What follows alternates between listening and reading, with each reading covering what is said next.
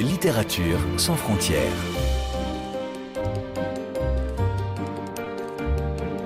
Catherine Fruchon-Toussaint. Apolline Verlon.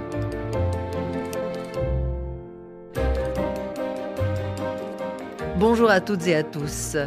Je vous propose aujourd'hui une rencontre avec Boalem Sansal. Dans la lignée de certains de ses romans précédents, l'écrivain algérien publie Vivre, le conte à rebours aux éditions Gallimard, où il imagine une fin du monde imminente, où il ne nous resterait que deux années avant la destruction de la Terre. Un récit de science-fiction très documenté, où l'auteur fait aussi le panorama d'une planète en faillite politique, économique, religieuse et écologique. Et pourtant, il imagine aussi l'espoir d'un renouveau qui viendrait de l'espace. Dans un instant, Boilem Sansal répond à toutes mes questions, mais pour commencer, extrait de ce roman, Vivre le conte à rebours. Lecture. Quand notre chère planète, notre mère éternelle, aura disparu, nous n'aurons que notre mémoire pour nous souvenir d'elle et seulement nos larmes pour la pleurer. Quoi qu'il se passe le jour J, nous devons jusque-là continuer à vivre normalement, dignement, profiter de sa beauté, de sa générosité, et lui dire notre amour de fils reconnaissant et d'amant fidèle. Accomplissons aussi ce devoir, tout noter de nos derniers jours avec elle pour transmettre une mémoire complète à ceux qui naîtront de nous dans le nouveau monde. Notre fin étant leur genèse, soyons exhaustifs et précis. Bonjour, Boilem Sansal. Bonjour. Donc, avec Vivre, le conte à rebours, votre nouveau roman, vous nous annoncez une fin du monde imminente, c'est ça? Tout à fait. En fait, la fin du monde est inscrite dans l'histoire de, l'humanité depuis toujours. Hein. Donc, depuis des temps immémoriaux, on parle de la fin du monde. C'est la fin du monde est née avec le commencement du monde. Oui, mais là, à partir du moment où on ouvre votre livre, il nous reste exactement 780 jours. C'est dans deux ans, c'est demain presque. Voilà, c'est ça, absolument. Qu'est-ce qui vous fait penser, euh, Boalem Sansal, que ça pourrait arriver aussi vite, cette fin du monde? On observe quand même que de temps en temps, euh, l'histoire accélère. À des moments où euh, c'est comme, un, je sais pas, comme les rivières, en, en, été, elles sont plutôt mollassonnes, elles vont tout doucement. Euh, et puis arrive l'hiver euh, avec les pluies, euh, ça va très vite. On a donc des crues, des inondations. Et je crois qu'aujourd'hui, on est dans cette phase-là. Tout va très, très, très, très vite. On ne reconnaît pas nos, propres vies, nos propres, nos propres pays d'une année sur l'autre. Les évolutions Et puis en plus, elles sont non seulement rapides, mais elles sont chaotiques. Donc on est dans une phase euh, d'accélération, mais sur quels indicateurs alarmant, vous émettez cette hypothèse de fin du monde imminente?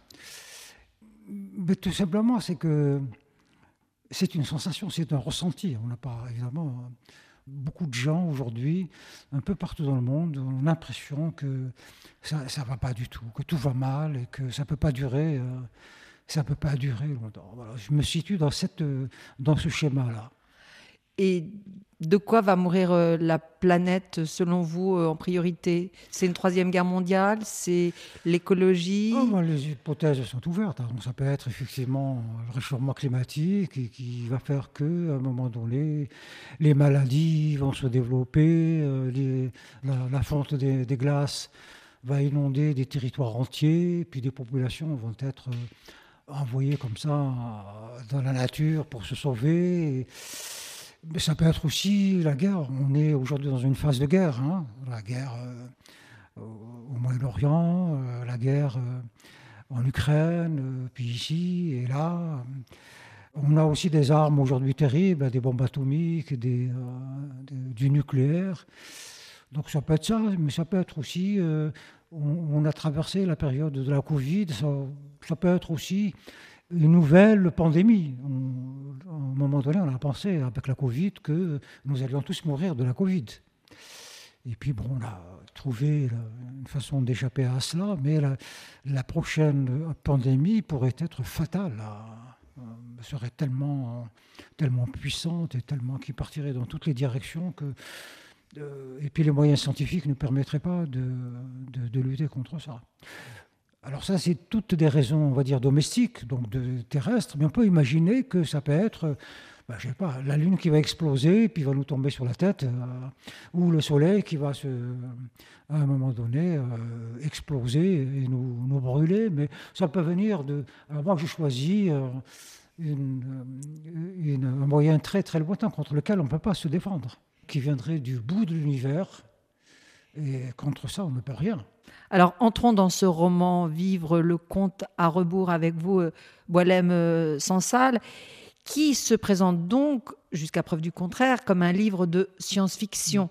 Alors, ce n'est pas tout à fait la première fois que vous utilisez, que vous abordez ce genre. Il y a eu 2084, une mm. variation euh, du texte de George Orwell.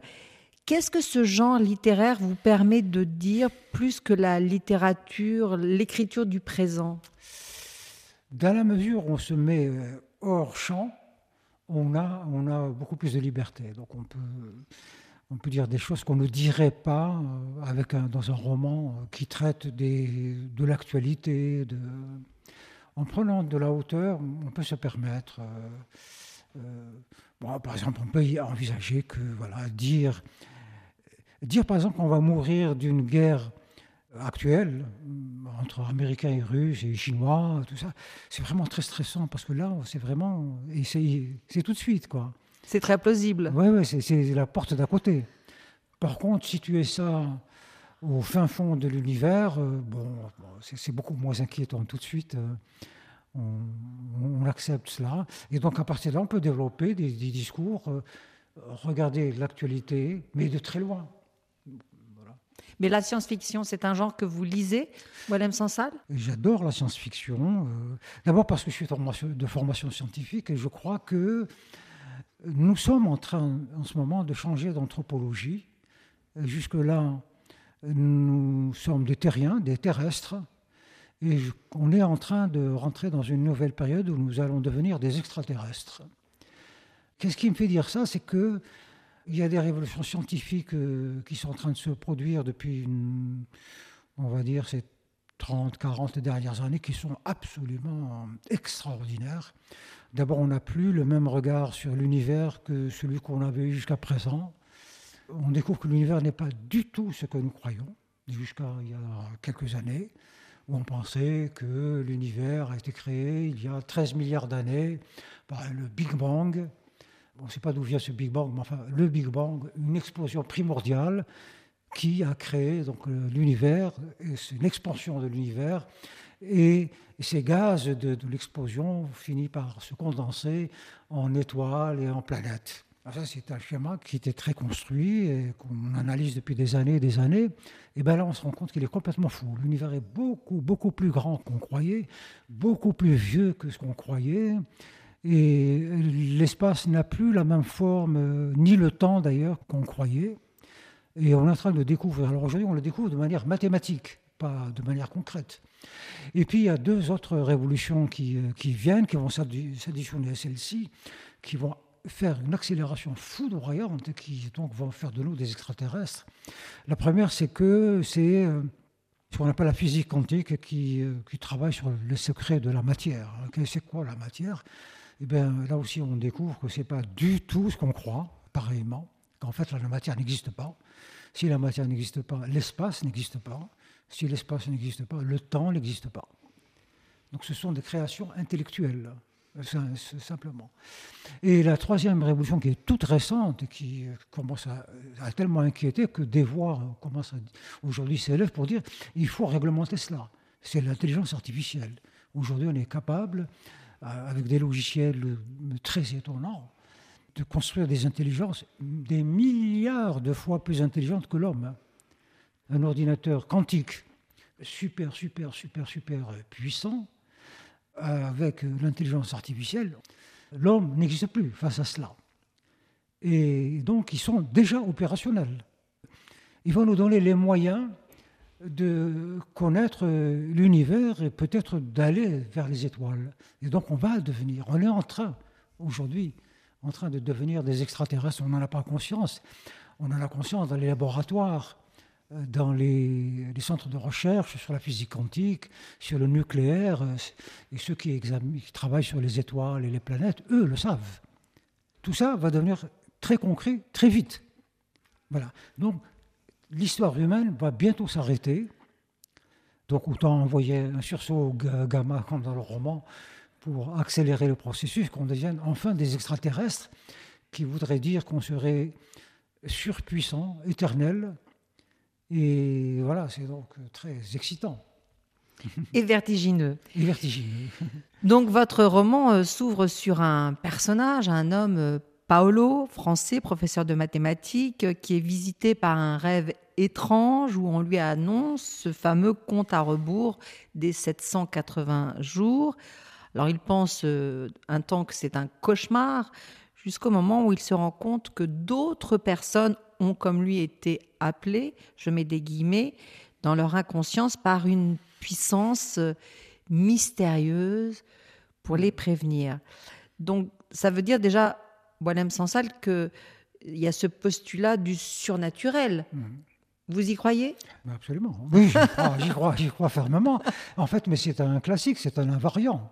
Les, humains ont toujours, euh, un moment euh, au cours de, de notre histoire, des individus ont entendu ou reçu des messages. C'est le cas d'Abraham, c'est le cas du prophète Mahomet, c'est le cas de Bouddha, qui, voilà, c'est des êtres normaux, puis tout d'un coup, ils entendent une voix, l'ange Gabriel. Mais c'est aussi euh, Jeanne d'Arc qui entend des voix, qui lui dit il faut aller sauver la France qui annonce des dangers mortels pour, pour la France et qui lui donne la mission. Donc elle est appelée elle est appelée à aller sauver, le, se mettre au service du roi de France et sauver la France contre l'envahisseur anglais.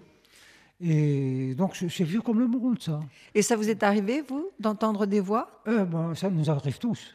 Ah, je ne suis pas sûr que ça nous euh, arrive, moi. je vous assure que ça nous arrive tous, mais on n'en est pas conscient.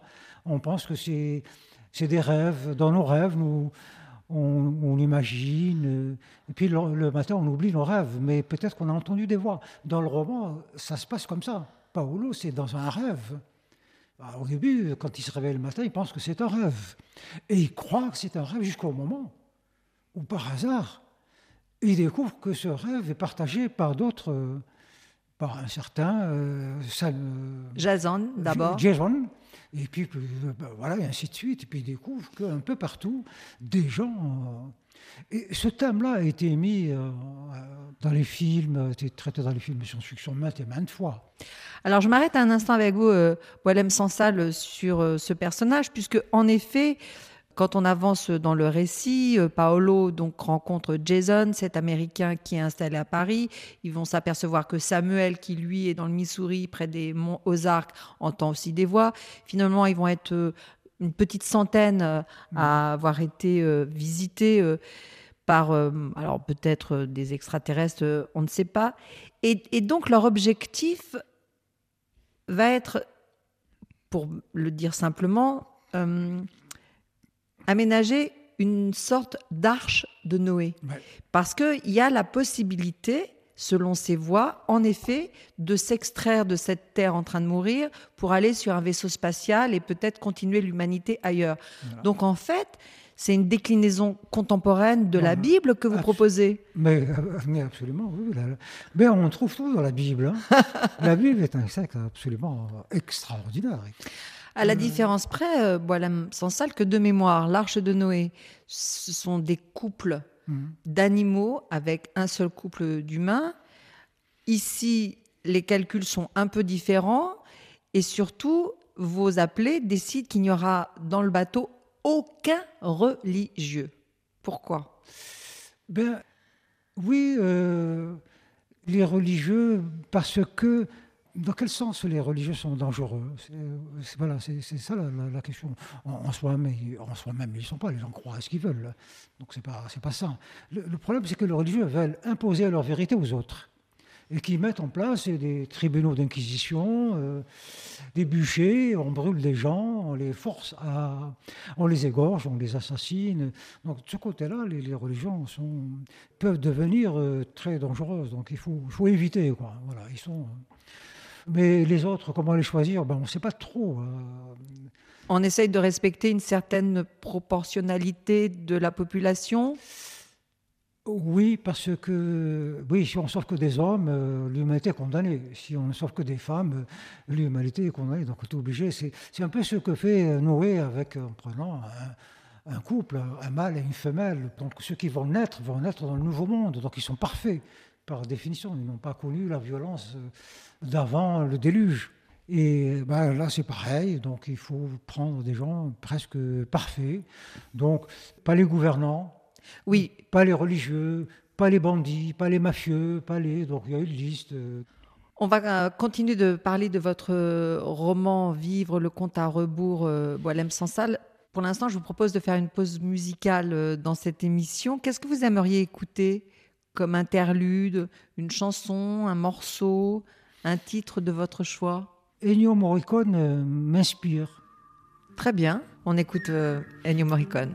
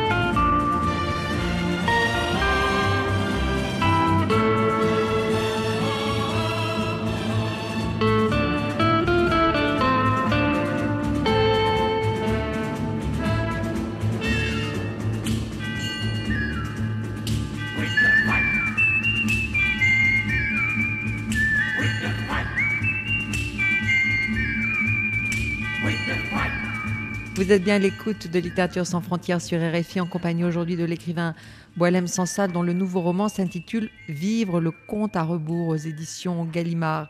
On l'a dit, c'est un récit qui s'inscrit dans une fin du monde ou plus précisément dans la fin de la planète Terre. Un événement qui, selon une poignée de personnes dit les appeler, pourrait arriver d'ici à deux ans.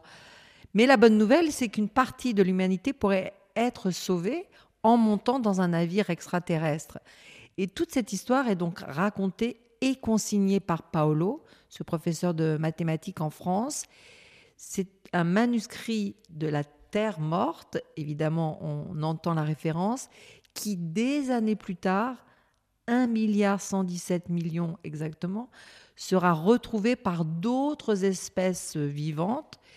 Ce sera l'unique trace de notre civilisation. Mais est-ce que ce roman a la vocation aussi de nous alerter, nous, lecteurs, lectrices, Boilem Sansal? Je ne pense pas. Je pense que les, humains sont assez euh, alertés. D'abord, ils s'alertent eux-mêmes, hein, ils le savent. Ils ne sont pas complètement ignorants. Ils, savent quel est l'état des choses et que, que l'avenir va être difficile à tout point de vue pas seulement par le réchauffement climatique et, l'avènement de nouvelles pandémies et de guerres, mais aussi des choses plus mystérieuses encore, ils le savent, ou ils le ressentent. Donc j'ai apporté ma petite contribution à, cela pour dire, tenez quand même compte du fait que nous sommes à la phase d'une très très grande révolution, notre vie terrestre est terminée et que nous allons bientôt devenir des extraterrestres. C'est quelque chose de complètement nouveau les extraterrestres ne vont pas venir de l'espace. C'est nous qui allons aller dans, dans, dans le roman. On découvre que Paolo a, existé il y a un milliard et demi d'années avant, et on le retrouve un milliard et demi d'années plus tard. Pour vous, c'est le même? C'est le même. C'est le même. Le, temps est circulaire. Euh. C'est un roman euh, extrêmement euh, documenté, en tout cas qui nous ouvre plein d'horizons scientifiques qui en effet sont à notre portée aujourd'hui. Mhm. Et en même temps, Boilem Sansal, vous citez l'écrivain américain Mark Twain qui disait Tout ce dont nous avons besoin dans cette vie, c'est d'ignorance et de confiance, et alors le succès est assuré. C'est pas l'antithèse de la littérature, cette définition? La population euh, terrienne n'est pas constituée que d'écrivains qui font de la littérature et de la science-fiction. Elle est composée de toutes sortes de... Et que, euh, que l'ignorance euh, a, aussi un côté protecteur, hein, dans la mesure où on ne sait pas, on ne s'inquiète pas, on n'est pas inquiet, on ne vit pas dans l'angoisse. Par exemple, l'enfant n'a pas conscience de la mort. Donc euh, ça ne, ça ne l'affecte pas. Cette ignorance n'est pas honteuse, elle est ontologique. On ne sait pas, tout simplement. On n'est pas angoissé, on peut... Donc, ça peut être une protection aussi, l'ignorance. Hein. Et en effet, un peu plus loin, vous écrivez L'ignorance et la sérénité et le savoir une douleur sans fin. Ben oui, quand on commence à savoir, euh, on commence à nourrir son angoisse. Quoi. On crée l'angoisse. Donc ça veut dire, euh, Boilem Sansal, que vous êtes un homme angoissé? Oui, euh, oui, comme tout le monde. Euh. Mais en même temps, je suis angoissé, mais comme je crois aussi au fait que l'histoire de l'humanité ne finit pas avec sa mort, elle continue après sa mort sous forme d'extraterrestres. Donc du coup, aussi, pourquoi pas Tout le monde dit, depuis mon premier mois, qu'est-ce que tu es pessimiste? Je dis non, je suis l'homme le plus optimiste du monde. Parce que si j'étais euh, le pessimiste que vous dites, ben, je n'écrirais pas de livre. J'irais me cacher quelque part. Euh, euh, voilà. Non, je pense que tout est possible. Je pense que tout est possible. On peut surmonter nos angoisses et on peut travailler à construire des systèmes qui vont nous prémunir de beaucoup de choses. Qu'est-ce qu'on fait avec la COP 1, la COP 2, la COP... Eh bien, on essaie de construire un système qui va faire en sorte que on va arrêter le réchauffement climatique, et puis voilà, et ainsi de suite. On, crée des parcs pour protéger les animaux, parce que sans les animaux, la vie s'arrête. Sans les abeilles, il n'y a, plus d'arbres, il n'y a plus de fruits, il n'y a, a plus rien. Donc il faut sauver les abeilles on fait quand même beaucoup de choses. Les êtres humains ne sont pas si passifs que cela. Ils luttent, ils inventent euh, tout le temps des solutions qui ne sont pas définitives. Mais euh, on essaye quand même. Voilà. Je ne peux pas ne pas vous demander, euh, Boilem euh, Sansal, comment est-ce que vous vivez le conflit israélo-palestinien depuis le 7 octobre? Ben, on le vit douloureusement et on est dans une, dans une phase nouvelle pendant très longtemps, depuis le début, euh, jusqu'à l'élection, la création du Hamas, il y a donc une quinzaine d'années, le problème n'était pas israélo-palestinien, il était israélo-arabe. Donc c'est Israël face aux pays arabes, l'Algérie, la Libye, euh, l'Irak, la Syrie, l'Égypte, la Jordanie, etc. Donc c'était entre nations. Et puis, à partir du moment où Yasser Arafat est mort, qui faisait l'unité des Palestiniens, qui s'était mis sous la coupe de la Ligue arabe, donc des États arabes, servant les politiques des pays arabes, est né le Hamas. Et là, les pays arabes se sont dit la cause palestinienne ne nous intéresse pas. Nous, elle nous intéresse en tant que cause arabe. Nous ne va pas se battre pour Hamas on ne va pas se battre pour euh, Mahmoud Abbas, euh, pas pour ces gens-là. Et donc, du coup, il y a une sorte de, retrait. Et donc, c'est devenu un tête-à-tête, le Hamas et euh, Israël. Bon, donc jusque-là, ça a été des guerres, enfin, des attaques, on va dire.